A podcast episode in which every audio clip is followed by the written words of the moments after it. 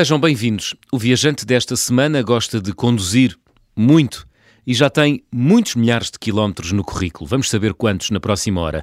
A maior soma desses quilómetros foi percorrida numa longa viagem de seis meses por África, num todo o terreno. Tiago Fernandes, bem-vindo às Conversas do Fim do Mundo. Olá, tudo bem? Tiago, é verdade que pouco tempo depois de tirares a carta de condução, uh, lançaste numa viagem de 10 mil quilómetros? Sim, sim, é verdade. Uau. Poucos meses depois de tirar a carta, que, que me fiz a estrada a ser uma viagem uhum. já bastante grande pela primeira vez. Foste de onde a onde?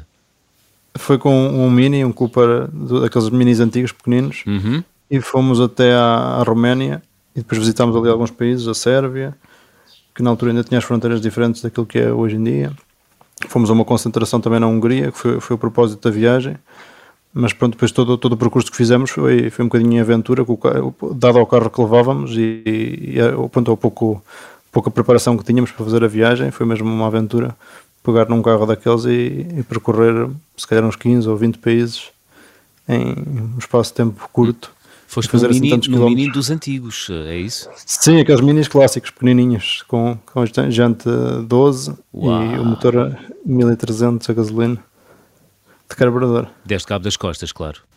Sim, sim, o carro é muito, é muito duro e pronto, e muitas estradas às vezes têm, têm aqueles ressaltos e aquele carro é mesmo muito duro. Ah.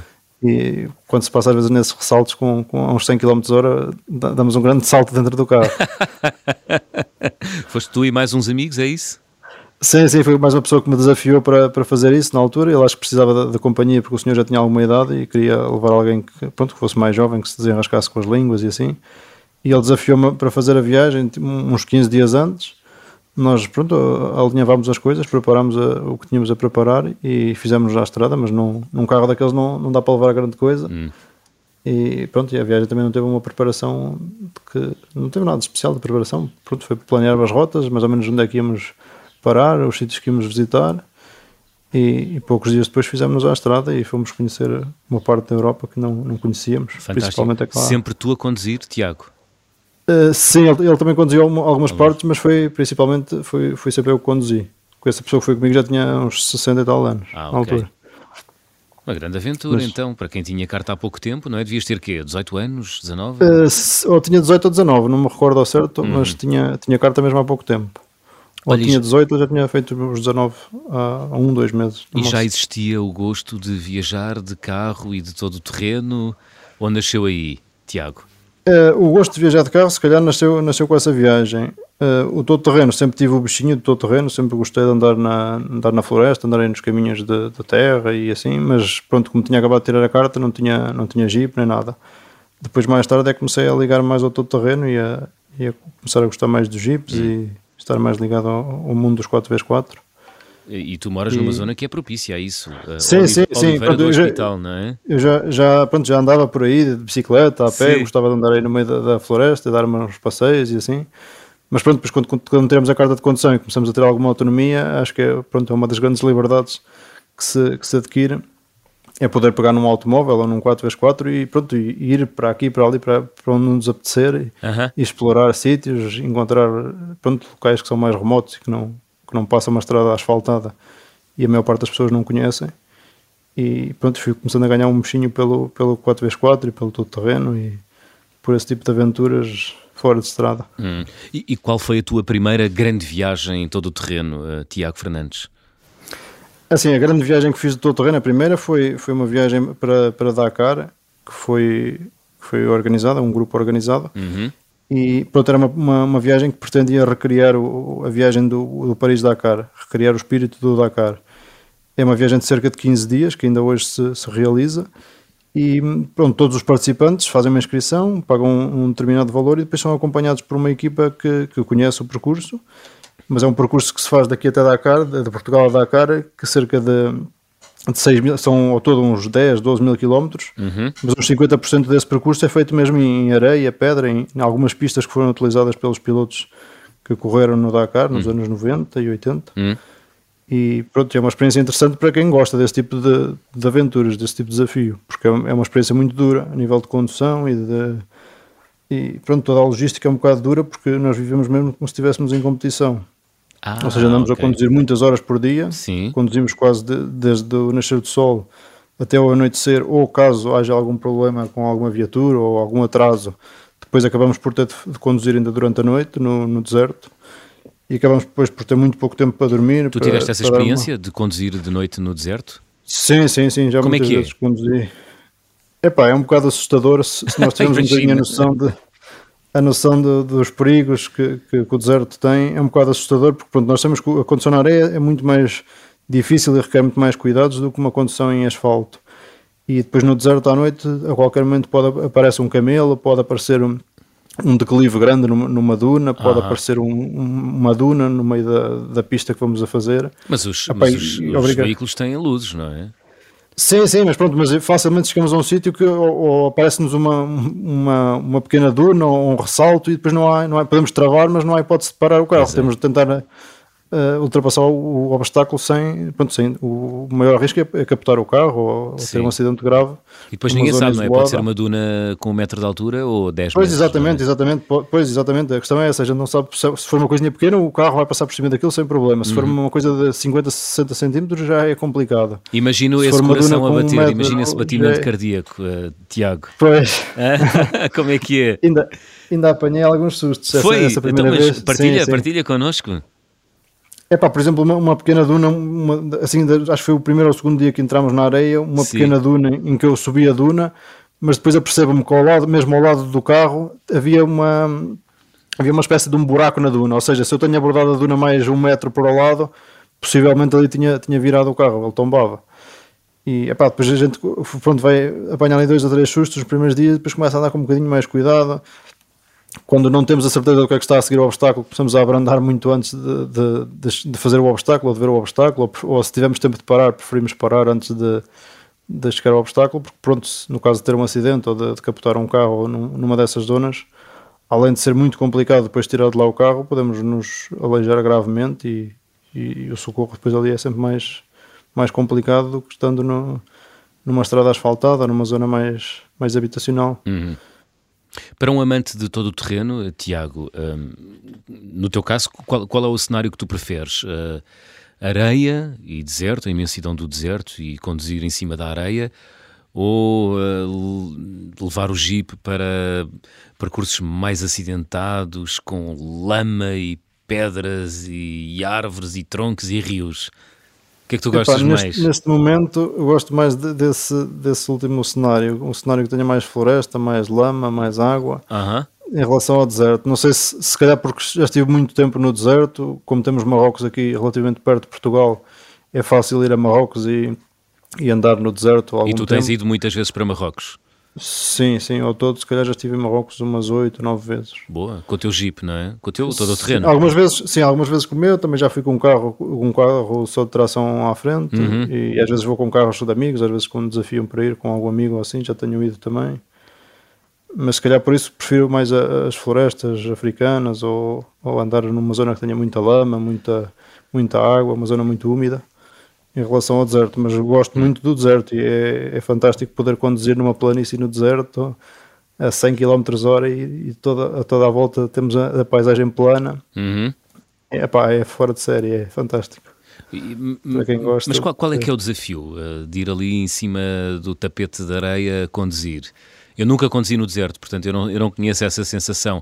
É saber que a qualquer momento pode acontecer alguma coisa ou é o cenário? Conta-nos, Tiago. Eu acho que é a sensação de liberdade. De, ah.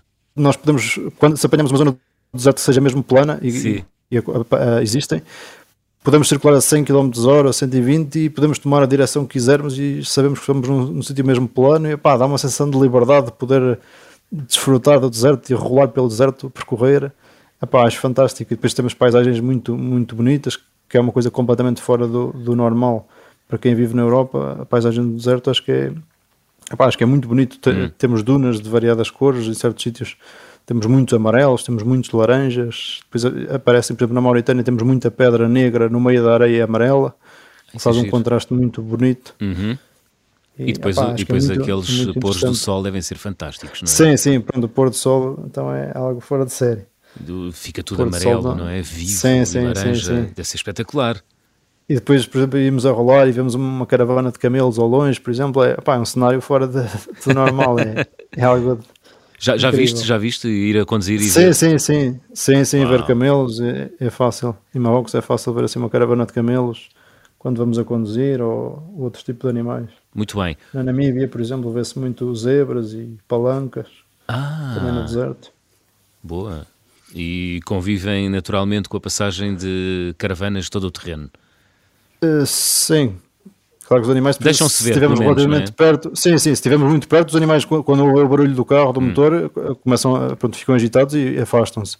Mas se estivermos a uma distância assim considerável, se calhar uns 500 metros ou assim, muitas vezes podemos passar e eles não, não se, se mostram perturbados. Muito bem. Tiago, uh, realizaste uma grande viagem, como eu dizia no, na introdução do programa. Uh, seis meses em África, atravessaste basicamente o continente africano de norte para sul e depois subiste pela costa do Índico. Quantos quilómetros fizeste nessa viagem de seis meses? Foram cerca de 45 mil quilómetros. Uau! É muito. Sim, já é, é uma viagem bastante grande. E Tiveste de mudar muitas vezes o óleo a todo o terreno, não? Sim, sim, sim. Mudei umas 5 ou 6 vezes, Caramba. mais ou menos fizemos a revisão e depois tivemos algumas pequenas avarias. Aham. Uh Conta-me essa viagem. Conta-me essa viagem. Qual foi a maior aventura que Pronto, viveste? Olha, antes de mais, fala-me do, do, do, trajeto. Portanto, começaste em Marrocos, foi isso? Sim, sim, essa viagem começou. Entramos em África e Marrocos, atravessámos ali o canal e entramos em Marrocos. Uh, atravessámos Marrocos relativamente rápido porque era um país que já tínhamos, já tínhamos lá estado. Uhum. Uh, entramos na Mauritânia, atravessámos o deserto da Mauritânia, e depois cortámos, atravessámos pelo interior da África para o Mali, onde visitámos alguns pontos de interesse. O Mali nenhum de nós tinha estado antes e visitámos alguns, alguns pontos de interesse. Depois passámos para o Burkina Faso.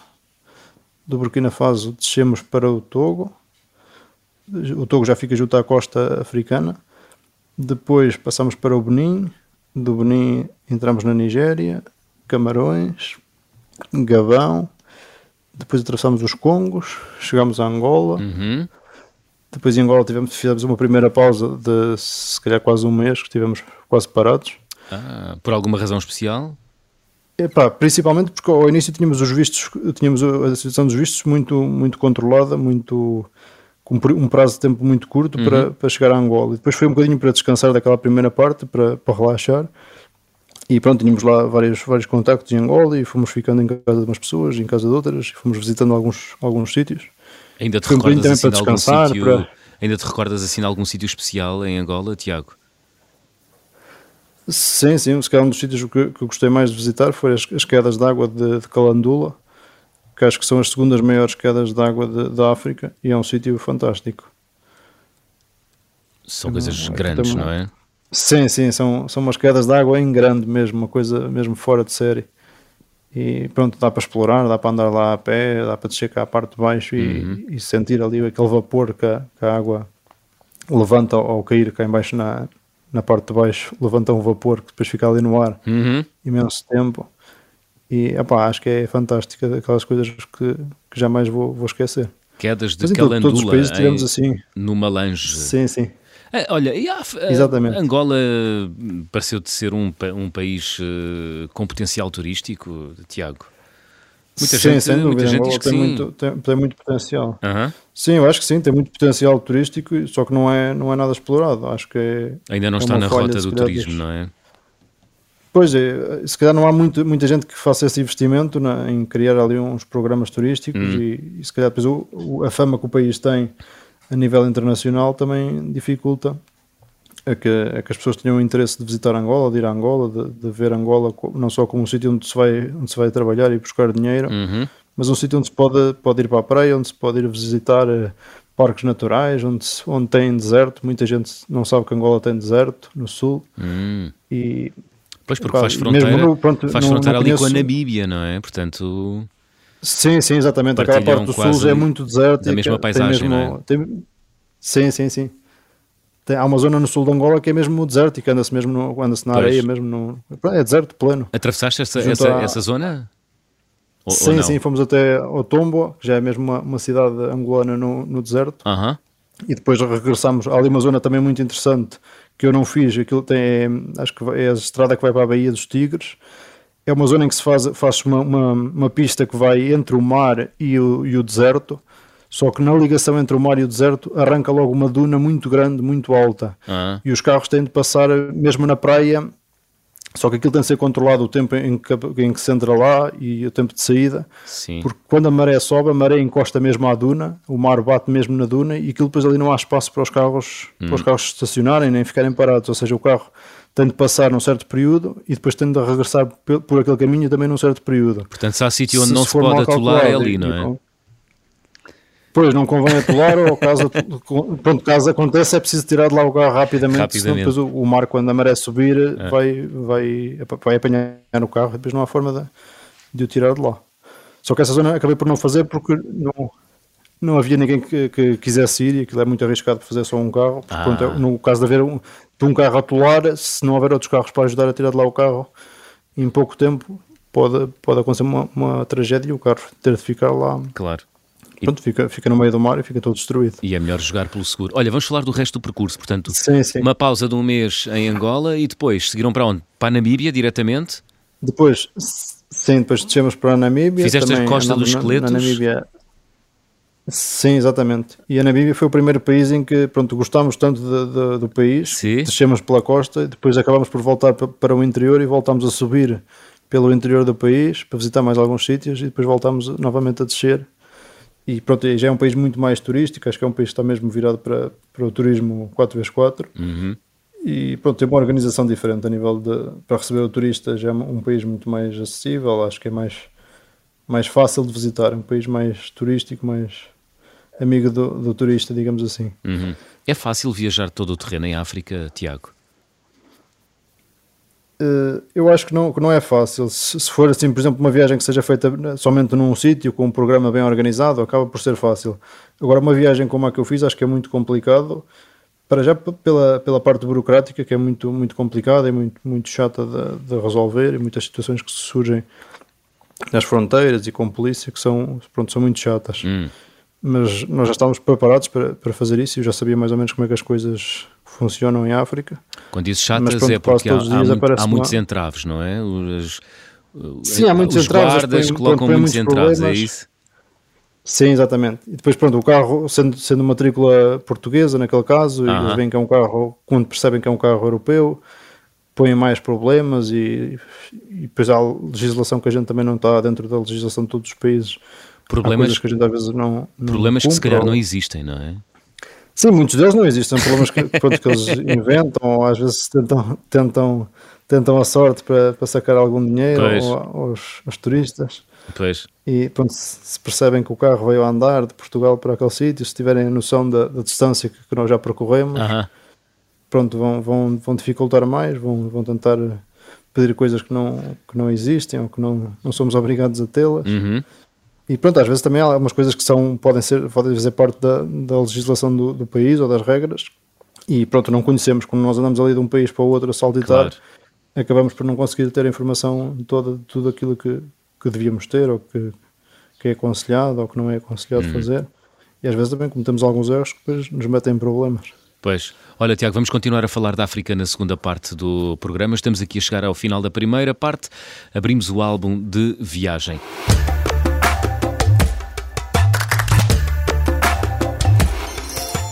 Tiago, ah, guardas algum objeto que tenhas trazido das tuas viagens? Ah, Guardas com algum especial carinho algum objeto? É assim, neste momento o objeto se calhar que tem mais significado para mim é o Jeep com que fiz esta viagem em África, Boa. porque pronto, é um, um carro que representa aquilo que, que já fiz com ele. Hum, sobreviveu. Quando vou à garagem e olho para o carro, pronto, recordo-me de todos esses sítios onde estive, todos os países onde, onde estive com ele, Sim. aqueles sítios emblemáticos onde tirei fotografias com o carro, vou-me lembrar sempre, eu, quando vir as fotografias, há sempre aquela no- nostalgia de ter conseguido ir até determinado sítio com aquele carro. Hum. E acho que isso é o objeto mais, mais importante e mais significativo de, de todas as viagens que fiz. Diz-me uma coisa, de vez em quando vais lá sentar-te no Jeep na garagem e a sonhar? Sim, sim, claro que Vais? sim. Às vezes vou para a garagem, fico ali a olhar para o carro e, a- e a sonhar com uma próxima viagem ou a pensar em tudo o que aquele carro já, já passou e tudo o que passei com aquele carro, as noites que dormi dentro daquele carro, os problemas que tive, as alegrias que tive. Claro que sim, isso. É... Qual foi a maior alegria que viveste com o teu todo o terreno em África? Uh, acho que o momento mais, mais feliz com, com o meu carro foi no momento em que cheguei ao Sim. Egito no, e ali por, na zona do Cairo subi lá a umas dunas em que se consegue ver as pirâmides. Acho que esse momento foi, foi mesmo o êxtase de, de toda a viagem, porque o objetivo principal era, era chegar lá e, passado seis meses, quando, quando sigo ali chegar com o carro a trabalhar sem, sem grandes problemas e consigo ver as pirâmides do Cairo, pensaste, missão foi, cumprida. Foi um momento mesmo indescritível. Consegui. Sim, sim, sim. Conseguir ter ali o carro de matrícula portuguesa junto às pirâmides, uhum. depois de ter atravessado o continente todo de, de norte a sul e de sul a norte novamente pelo Índico. Espetacular. Acho que foi um, se calhar um dos grandes momentos da minha vida. E Boa, claro tenho muito orgulho Olha, e um momento mais fazer triste, qual foi? Que viveste no teu Jeep em África, nessa viagem de seis meses? É pá, se calhar talvez não tenha sido o mais triste, mas o mais aterrorizante foi, então. foi um momento no, no Mali em que nós andávamos com. fomos para uma zona que era um bocado perigosa uh -huh. e, e acabámos Perigosa por porque. Uma, é perigosa por, por, questões de terrorismo e de, okay. Há grupos armados aí. É de assaltos. Uhum. Exatamente. É uma questão, é uma zona que é muito, pronto, é muito militarizada, só que tem muitos, tem muitos grupos rebeldes, etc. E nós tínhamos contratado com um guia para, para ir connosco, para termos algum, mais alguma segurança, uhum. para visitarmos uh, a zona de Jené. E depois, a uma certa altura, eu cometi um erro, fui, acabei por dar a, a, pôr a chave do carro na mão desse guia Ai. E ele supostamente foi mudar o carro de sítio e depois eu ali comecei a ver a situação mal, mal encaminhada e temi mesmo que poderia vir a ficar sem o carro nesse, nesse dia. Mas conseguimos resolver a situação, conseguimos dar a volta ao guia, ele devolveu-nos de novo a chave. ah, mas ele assumiu por... que queria mesmo ficar com o Jeep, é isso? Não, ele não chegou a assumir, mas pronto, tudo indicava que sim, porque pois. ele depois eh, não estava a querer devolver a chave do carro, depois eu já não estava a ver em que sítio é que o carro estava, porque ele foi mudar o carro de sítio, e depois tivemos a andar ali com um jogo de cintura até ele nos levar novamente ao carro, e, e depois deu-nos a chave, só que ele depois começou a insistir imenso que ficássemos a dormir naquele sítio durante uh -huh. a noite e não sei o quê, uh -huh. e depois acabámos por, por sair de lá quase em modo de, de fuga. a sério. Imagina o susto. Olha, falavas há pouco da tua chegada ao Egito, depois de teres percorrido quase todo o continente africano, um, com essa paisagem à chegada das pirâmides, uh, no meio do deserto. Um, para ti tem um significado especial, uma vez que tu uh, estudaste arqueologia e querias ser arqueólogo, Tiago Fernandes? Sim, também tem por esse lado. Pronto, também? O, o, Egito, o Egito, se calhar, é o país número um a nível mundial no que toca à arqueologia, ou pelo menos é o mais conhecido. Sim. Tem um património também fora de série. E pronto, não, não é por ser, por ser o Egito. O Egito foi, foi o Egito porque nós fizemos a viagem em África e hum. tinha de terminar no Egito. E, e, também tem um bocadinho um, um, pronto, um sabor eh, doce por ter sido no Egito e depois acabei por visitar imensos, imensos pontos turísticos, estive hum. também muito tempo no, no Egito e epá, acho que é, é, foi, um, foi um terminar de viagem mesmo fora de série por tudo isso, por, pela viagem em si, pelo, pelo país, que também é um país fantástico a nível turístico. Uhum e pronto, tem muito património arqueológico, tem muita, tem muita história. Vence campos arqueológicos eh, ou não eh, no Egito? É assim, nas, nas, zonas onde eu andei, campos mesmo que estejam a ser, estejam a ser escavados Sim. ou assim, acho que não vi. Okay. Mas pronto, ali nos arredores das pirâmides, em todos os monumentos onde, onde fui visitar, há sempre trabalhos a, a decorrer. Agora, uhum. assim, campos que estejam a ser estudados do, do novo, eu não vi, mas provavelmente é, é capaz de existir. Nunca te, é um não te deu vontade muito, de ir lá a dizer eu quero trabalhar aqui? Uh, sim, gostava, gostava de ter, sim, sim, gostava de ter lá ficado um ou dois meses a, a, a, trabalhar ou como voluntário, só que não era, não era viável na altura. E depois a questão também de ter entrado com o carro obriga a, que, obriga a cumprir prazos Pois. e pronto, obrigar que o carro saia do país dentro de um determinado prazo. Hum. Eu não me recordo, mas penso que eram 30 dias que eu podia estar no, no país com o carro. No Egito. E estavas com outras pessoas sim, sim. também, não é? Outros companheiros de viagem. Nesse, nesse momento já estava sozinho. Ah, já estava sozinho? Pronto, eu, eu devo, sim, sim. Nesse momento já estava sozinho. Portanto, tu partiste de Portugal mas, pronto, depois... com quantos, quantas pessoas no Jeep? Quando saímos eram duas pessoas, era hum. eu e outro, outro amigo meu. Ok. Depois houve uma certa altura na, na Nigéria que ele, não, ele, já não conseguiu o visto e teve de voar de, do Benin para os Camarões. Uhum. Depois continuámos os dois. o, o, resto da viagem e ele na Etiópia teve de, teve de abandonar a, a, viagem porque ele já estava, tinha pedido uma licença sem vencimento para fazer a viagem, depois pediu mais um mês para, para me continuar a acompanhar, só que depois já não tinha hipótese de, de pedir mais tempo e acabou por, por vir embora e eu fiz o resto sozinho. E da sozinho Etiópia até, até o Egito. Da Etiópia até o Egito. E não, não tiveste medo, uh, Tiago? Uh, não, não tive medo, viajar sozinho não, não tive medo e depois acabei por até gostar mais, porque acho que quando estamos sozinho, sozinhos abrimos-nos muito mais para, para, quem nos, para quem nos recebe, para as pessoas que, que uh -huh. vamos encontrando pelo caminho e acho que as próprias pessoas, ao verem uma pessoa sozinha, acho que, que ficam com muito menos receio de, de que algo possa acontecer e acho que abrem-se muito mais, consegue-se ter uma relação com, com as pessoas que vamos encontrando muito mais familiar e, e acho que, que, é melhor, ah, neste momento eu acho que é melhor viajar sozinho do que viajar com um grupo de amigos, porque quando andamos com um grupo de amigos, se calhar fechamos-nos mais naquele grupo e quando andamos sozinhos, abrimos-nos muito mais às outras pessoas e às outras culturas uhum. e, e se calhar temos depois experiências muito mais. Vive-se a viagem de outra maneira, não é? Sim, sim, sim. Portanto, eu, por exemplo, no Egito fui, fui convidado para um casamento. Ah, agora conta lá isso, Tiago. Vamos lá. eu estava com, com um rapaz que fiz amizade com ele Sim. através da internet e ele quis-me receber em casa dele. E depois estive em casa dele dois ou três dias. E houve um dia que ele disse-me: Olha, hoje, é, hoje vai haver um casamento, de uma, acho que era de uma amiga dele. Uh -huh. Não sei quê. Se, se quiseres ir ao casamento, era, era interessante para veres o casamento, para veres como é que, como é, que é um, casamento aqui no Egito. Então, e como é que é um disse, casamento no Egito? Epá, é muito interessante também. Então, pronto, é um, é um, casamento árabe e é muito interessante porque a tradição é muito, muito diferente daquilo que nós temos aqui em Portugal. Hum. Começa como? É, tu, é, nós, eu comecei, pronto, acabei por, por, por, ir com uma roupa que não era adequada na altura, porque eu não tinha uma roupa adequada para, para, ir à cerimónia, mas ele disse que não, quando eu estava em viagem, que não havia problema. Sim. É, nós começámos numas ruas na, na cidade de, de Alexandria um grupo de homens que estava, estávamos com o noivo e estava um grupo de homens como se fosse uma, uma despedida de solteiros. Sim. e eles, alguns deles estavam armados com armas de fogo. Ai, e, e vão, eles vão fazendo alguns disparos para o ar só para, para ouvirem o barulho dos tiros. Sim. e depois todos, todos eles pegaram nos carros. Andámos pela, pelas ruas da cidade a fazer algumas acrobacias com os carros e uma condução um bocado perigosa mas eu acho que é normal eles fazerem aquilo e não, pronto, acho que nenhum deles tinha, tinha consumido álcool nem hum. nada do género. Portanto, manifestar a sua masculinidade no, sim, sim, acho que é um pouco isso. Pronto, é? Cada um mostra as suas habilidades com os automóveis no meio do trânsito sim. e pronto, depois a uma determinada hora vamos até ao local onde se faz a, a cerimónia uh -huh. e eles pronto, fazem uma cerimónia em, em árabe e pronto, depois a parte de, do copo d'água e assim é mais ou menos idêntica à que nós, à que nós fazemos à nossa tradição portuguesa. Portanto, comer, Só beber, que, dançar. Sim, sim, sim. A nível de comida e bebida, pronto, em muito menos quantidade do que nós estamos habituados a, aos casamentos aqui em Portugal. Pois. Depois tem as danças tradicionais com as músicas deles e pronto, e depois há ali sempre uma, uma, há um grande distanciamento sempre entre o noivo e a noiva. Uhum. Eles acho que só, só estiveram juntos durante a noite um momento em que estiveram a dançar juntos, mas pronto, é uma dança muito mais contida do que, do que uma dança que, que nós vemos aqui num casamento.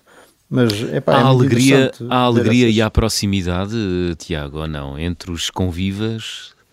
Eh, sim, sim, nesse há aspecto é igual. Só digo, eh, há, não há, se calhar entre, nós não vemos entre o noivo e a noiva, não vemos tanta proximidade como, como vemos aqui num casamento em, em Portugal. E entre os e convidados? Entre os convidados é semelhante ao que, ao que. Pronto, há sempre aquele distanciamento entre o homem e a mulher por pois. causa da cultura deles, mas pronto, a alegria, as danças e não sei o uhum. quê, é tudo muito, muito idêntico. Mas gostaste de ir a um casamento no Egito? Sim, sim, sim, sem dúvida que sim. É uma Muito oportunidade bem. única. Foi, foi assim o, o, o, o melhor, ou, o, sim, o melhor convite que recebeste nestes seis meses de viagem uh, por África, ou recebeste convite para participar uh, noutras coisas? Uh, se, pá, se calhar foi um dos melhores, talvez não tenha sim. sido o melhor, se calhar foi um dos melhores. Em Moçambique também tive a oportunidade de, de visitar uma reserva de caça que também foi um convite espetacular e tivemos, acho que foi três dias que estivemos na reserva. Uhum. E aquilo é um local mesmo muito, muito isolado. Na, Caça grossa, norte, não é? Caça sim, grossa. exatamente. Sim, sim. Mas legal? Caça, sim, é legal. Okay. É caça de, de, animais, elefantes, leões, ah. uh, antílopes, búfalos, todo esse tipo de animais. E viste, viste animais a serem caçados? Sim, caçámos um animal à noite, só que depois os, os pisteiros que estavam connosco, não, pronto, abatemos o animal, a pessoa que estava connosco abateu o animal, é só que Eu penso que era uma palanca, só que eles depois não conseguiram encontrar o animal à noite. Andámos à procura do animal e não conseguiram encontrá-lo. Aham. E eles depois ficaram de ir buscar o animal durante o dia para, pronto, para ser mais fácil de o, de o procurar. Porque eles abateram o animal e conseguimos ver o sangue no sítio mais ou menos onde ele tinha separado. Só que o animal depois fugiu, deve ser afastado ali alguns metros Sim. e era completamente escuro no meio da selva. E não, pronto, não tivemos depois hipótese de, de apanhar o animal. Muito bem. Mas eles foram, foram buscá-lo depois no dia seguinte. É polémico esse, esse assunto é? da, da caça. Sim, eu sei que é, mas pronto, aquilo é, aquilo é legal, aquela caça ali é legal e acho que pagam-se taxas ao governo e tudo por, por cada animal que, que é abatido e é tudo controlado, todos os números de animais que são abatidos é- Uhum. são controlados. E eu acho que há licenças, na altura explicaram, mas eu acho que há uma licença para matar um, um determinado número de animais de determinada espécie e quando se atinge aquele número, se atingir, não se pode, não se pode passar dali. Pois. Muito bem. Olha, falavas há pouco que estiveste em Alexandria, tiveste a oportunidade de ir explorar eh, eh, o legado histórico desta cidade, também ela histórica, no Egito?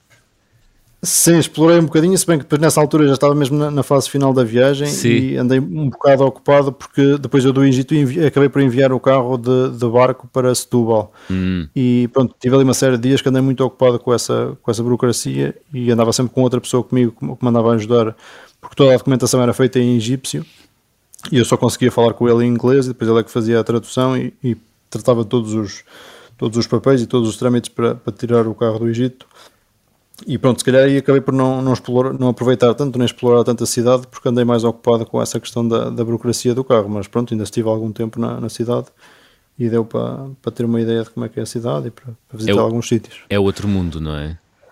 Sim, sim, sim.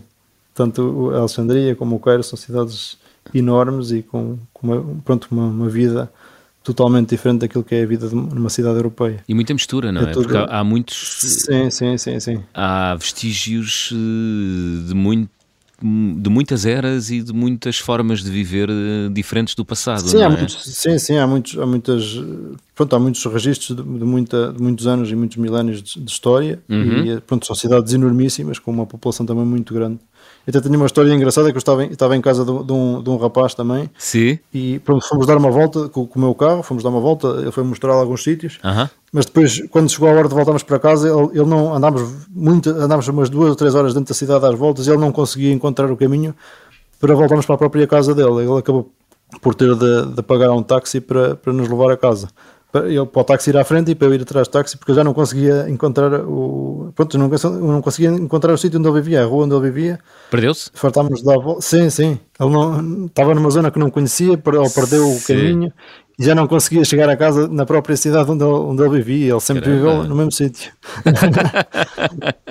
é pá, porque aquilo é mesmo muito grande. Aquilo é- as cidades são mesmo muito grandes e, e toda, toda, toda a arquitetura é muito idêntica e acho que é fácil perder-se ali quem, quem não conhecer aquilo muito bem ou se, se quem não andar com GPS, acho que facilmente se perde ali numa daquelas cidades. E o trânsito, é, imagina, infernal, não é? É caótico, sim, sim, Caótico. sim, o trânsito é caótico, às vezes estamos horas para, para fazer alguns quilómetros Sim. e, e pronto, depois isso dificulta que, que se chegue a um sítio a uma viagem. determinada hora. Claro. Sim, Olha, sim. Tiago, qual foi o país da África que mais gostaste? É assim, o país que mais gostei no geral foi Moçambique, principalmente por causa da, da população. Hum. Acho que a questão de falarem a língua portuguesa também ajuda muito a, a comunicação com as pessoas e, Uhum. e pronto, a criar uma relação com as pessoas e conseguir entender as pessoas. E acho que a cultura acho que é fantástica, a cultura do povo moçambicano e a forma de, de ser das pessoas. Como, como dizia já Luís de Vaz de Camões, eh, aquilo é a terra da, da boa gente, a terra das Ah. pessoas boas. E, e eu acho que encontrei muitas pessoas boas em Moçambique. Muito bem. Olha, estamos a chegar ao final. Vamos fazer check-out. Ok. Vamos embora. Então vou pedir-te para completares as habituais frases. Na minha mala vai sempre. Na minha mala levo sempre uma, uma bandeira portuguesa, porque pronto, simboliza o meu país e, e o povo português. É um bom desbloqueador de conversas, a bandeira portuguesa, Tiago. Sim, eu acho que as pessoas, no geral, a maior parte das pessoas em todos os países que eu atravessei até hoje gostam muito de, de Portugal. Também um bocadinho por causa do Cristiano Ronaldo, que conhecem o país, mas acho que é um bom. Acho que é bom. Levarmos a bandeira portuguesa, acho que é sempre bom. Nos momentos mais difíceis, às vezes ajuda. Sermos portugueses é bom. Ajudou-te nesta viagem de seis meses por África? Sim, sim, sim.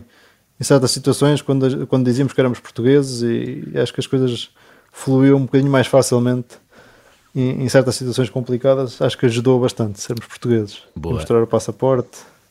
A viagem com mais peripécias?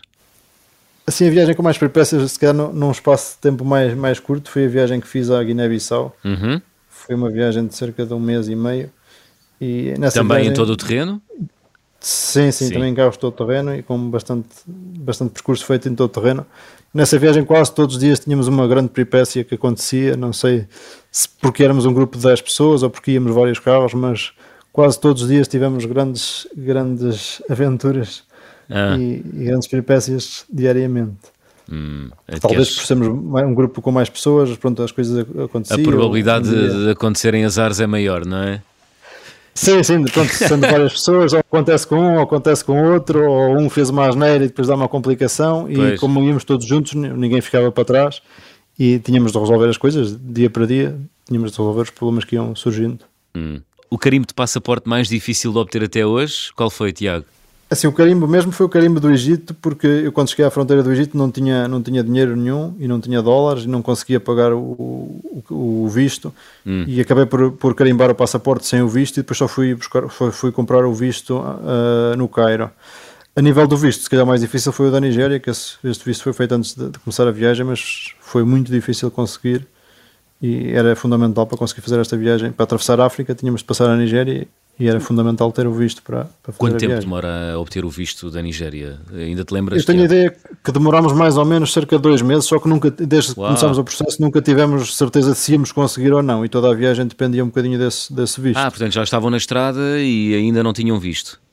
Não, não, nós esse visto pedimos antes de, antes de iniciar a viagem, okay. tratámos dele antes de iniciar. Só depois de termos esse visto é que começámos a tirar mais alguns que eram também hum. essenciais mas relativamente mais fáceis, e depois daí para a frente tínhamos quase a certeza que conseguimos entrar no país, tendo visto. Boa. A recordação de viagem mais cara, qual foi? Onde é que perdeste então, a cabeça, Tiago?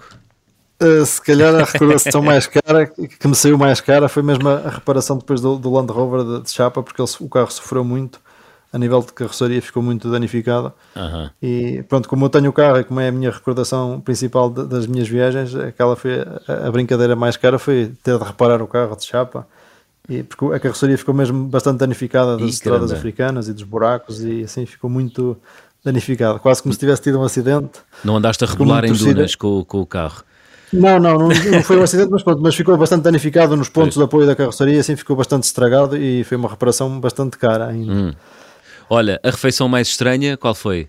A que comeste? Uh, a refeição mais estranha foi uma, uma, festa para que fui convidado no Sudão e comemos variadas, variados tipos de coisas que a maior parte não sei o que era, mas pronto, foi muito estranho pela forma como fui convidado de repente para uma, uma pequena festa e, e ah. toda a refeição e todo o tipo da cultura sudanesa de, para comer à mesa com eles, não sei o que, foi um bocado complicado porque eu quase não conseguia falar com eles, eles não, não falavam inglês e pronto, foi complicado. Depois foi os pratos que iam sendo servidos eram todos muito estranhos. Eu, a maior parte deles não sabia o que é que estava a comer, ia provando uma coisa daqui, uma coisa dali, e, e foi assim.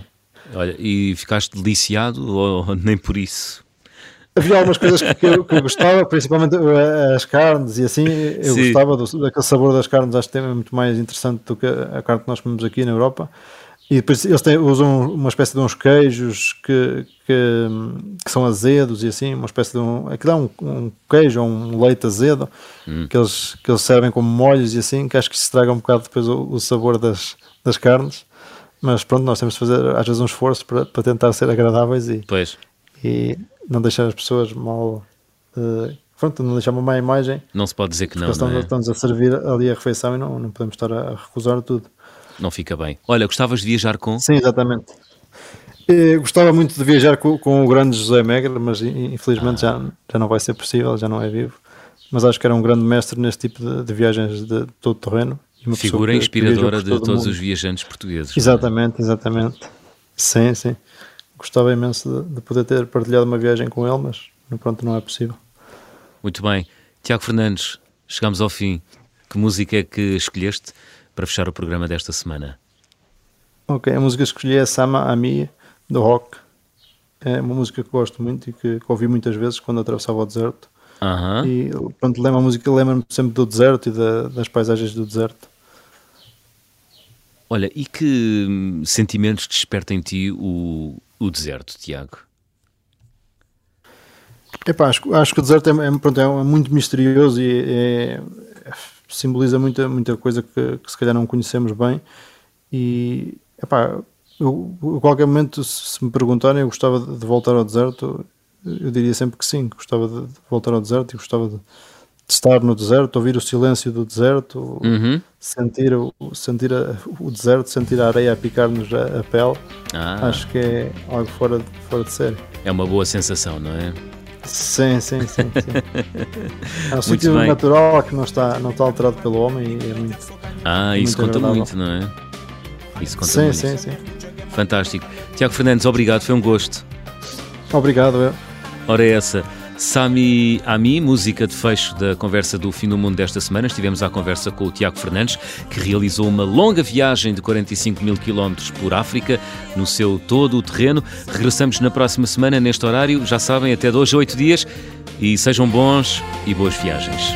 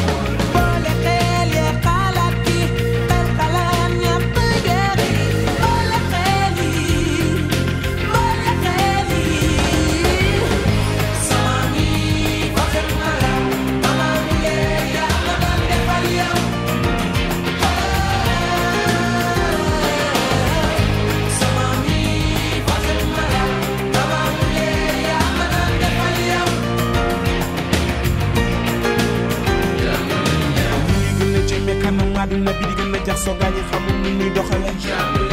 Xale bi ka neex moo neex ni mi ngi ci jaamu